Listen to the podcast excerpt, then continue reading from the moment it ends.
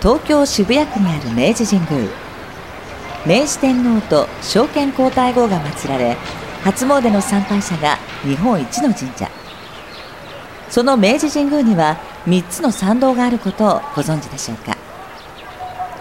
原宿の表参道地下鉄副都心線の駅名にもなった北参道そして甲州街道から明治神宮までをつなぐ西参道。小田急線三宮橋駅にほど近い西参道は明治神宮鎮座100年の2020年から参道にふさわしい風情と一体の活性化を目指したプロジェクトがスタート。その一角に日本の伝統文化である将棋の新たな拠点駒テラスが誕生しました。Welcome to Shogi World.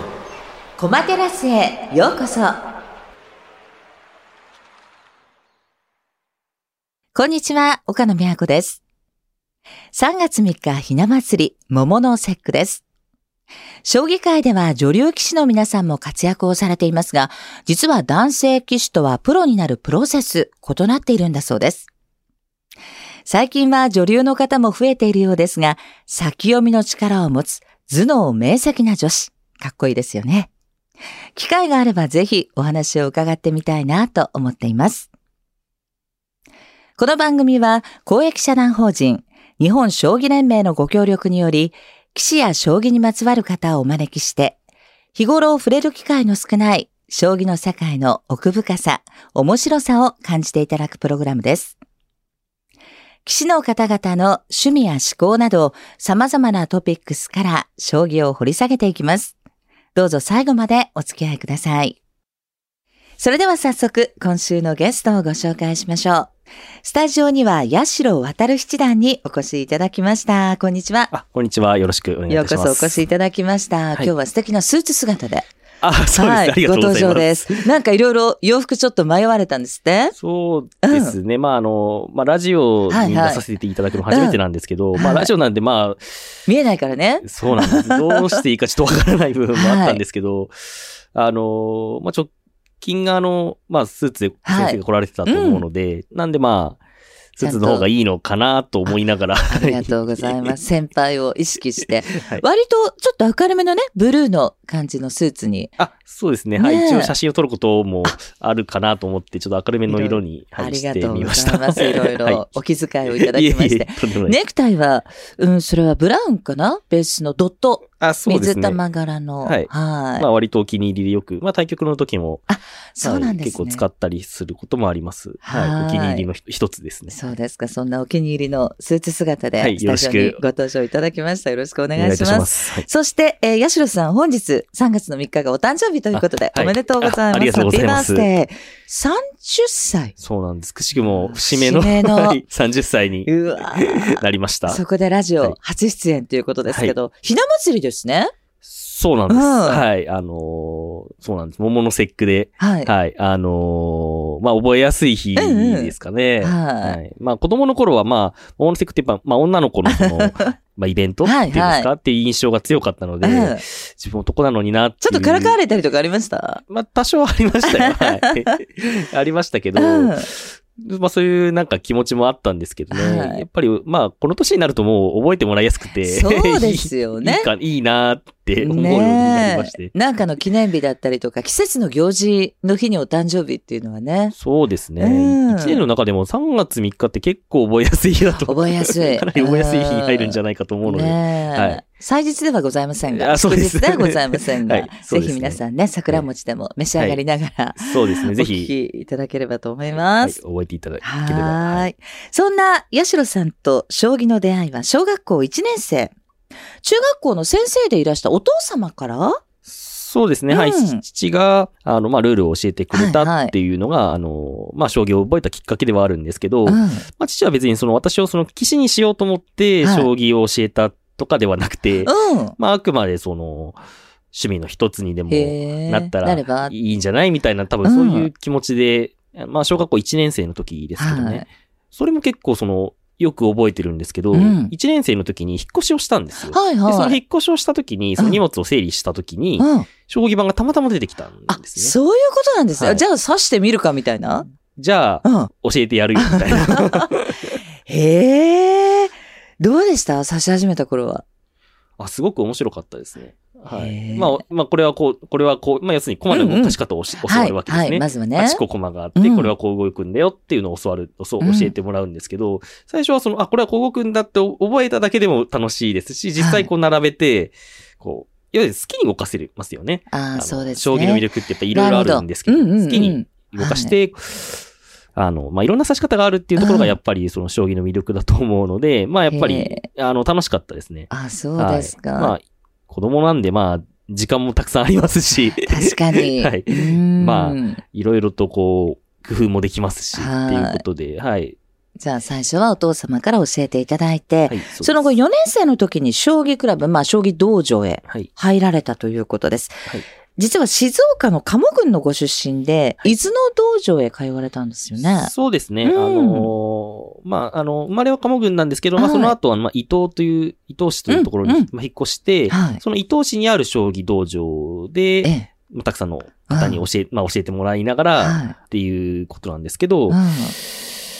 なんか割と小さくて、子供が少ないあ、そうですね。道場だったんです4ね。年生の時に自分が行った時は、うん子供は私しかいなくて、ええもう一番若くてももう40代半ばくらいの方で、なんか全然いなくて。いやもう本当だから孫を相手にするような。あ、じゃあおじいちゃんとか。一番上の方はもう80歳とかの方もいらっしゃいました。はいはい。もう50代とか60代の人とかうがんたくさんいらっしゃる中で、ええあの、まあ、将棋をその、まあ、遊んでもらってたっていうんであじゃあもうしょうかね。大人の中で子供一人ではい。将棋を指してたってそんな環境だったんですね。そうですね。なんかこう、今思うと、うん。まあ、よく言ったなというか、そのね、確かになんかこう、今、例えば子供とかが、そういう環境だったって聞いたら、おーって、なんかだって、小学生って同年代と遊びたいお年頃ですもんね。そうですうね。ん。まあでも同年代とはまあ学校の中で、そうか。遊んでねまあ完。結して、うんうん。あの、まあ土曜日とか日曜日の、はいあの、まあ祝日、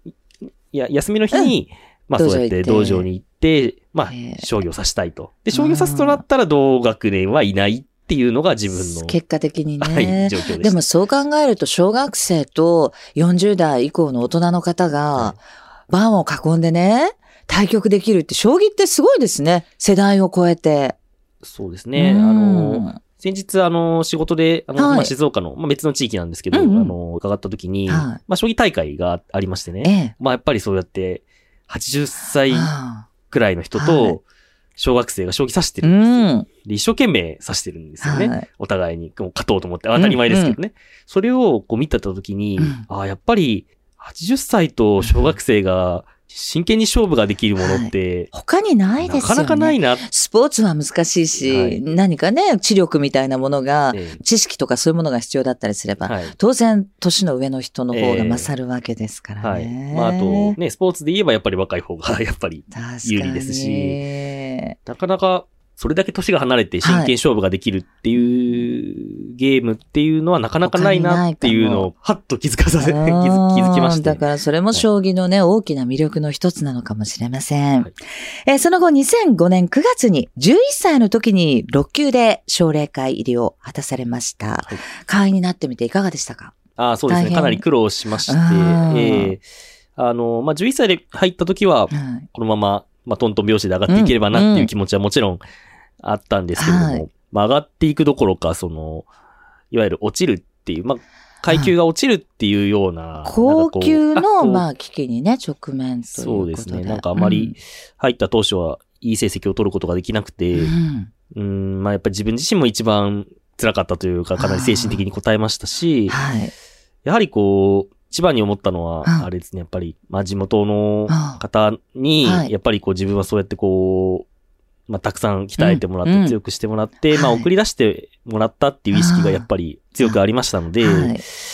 やっぱり、あの、そういう方に申し訳ないなという気持ちを、へあの、まあ子供ながら思っ、思っててやはりそれが一番きつかったですね。はい。ーうわ。でもそれがやっぱり頑張れた理由っていうか原動力になったっていうことですか？そうですね。今思い返してもやはりその気持ちがやっぱり一番の原動力であることは間違いないですね。へえ、すごいですね。それ小学校6年生ですから。あ、はい。ね？ええ二十歳過ぎてはい、大学卒業してからだったら、まあちょっとふるさとに 恩返しっていう気持ちもわからないでもないけれども。まあ、それはたくさんの大人に囲まれてね、鍛えてもらったみたいなものもきっと、八代さんの中にはあったんでしょう、ね。そうですね。奨励会にやっぱり初めて霊界で将棋を指したときに、はいあ、これはもう大変なところに来てしまったなっていうような、あ、やっぱそう思いました。うんやっぱりちょっとその空気感といいますかね、うんうんあの、もう騎士を目指している人たちのはい。空間ってこんなにも、厳しいし。ななんて言うんですかね。うんうんだって、伊豆の道場はね、割とこう、ある種のんびりしてる部分もきっと終わりになったんでしょうし。のんびりしてますね。やっぱ一番の違いは、うんあの、勝っても負けても別にその、楽しそうっていうことなんですよ。これがやっぱり、うん。その、趣味で将棋道場で指す人と、はい。あの、いわゆる奨励会の場所やったり、まあ、はい。大きく言えば、まあ、騎士の場所だったりするところなんですけれども、奨励会っていう場所は負けてニコニコしてる人っていないわけですね。はい。はい。やっぱりこう、勝たないと上がっていけないっていうのがやはり厳しいところで、うん。あの、将棋道場で指す人は、うん勝っても負けても楽しくできればいいっていう方もね、たくさんいらっしゃるので、そこが魅力ではありますけれども、奨励会っていう場所はもう、もう勝たなければ、強制的に大会させられてしまうっていう場所なので、期限もね、決まってますしね。そうですね、年齢制限というのもありますし、うん。基本的にはもうプロ養成所みたいなことですから、そうです。皆さん騎士になるために、はい。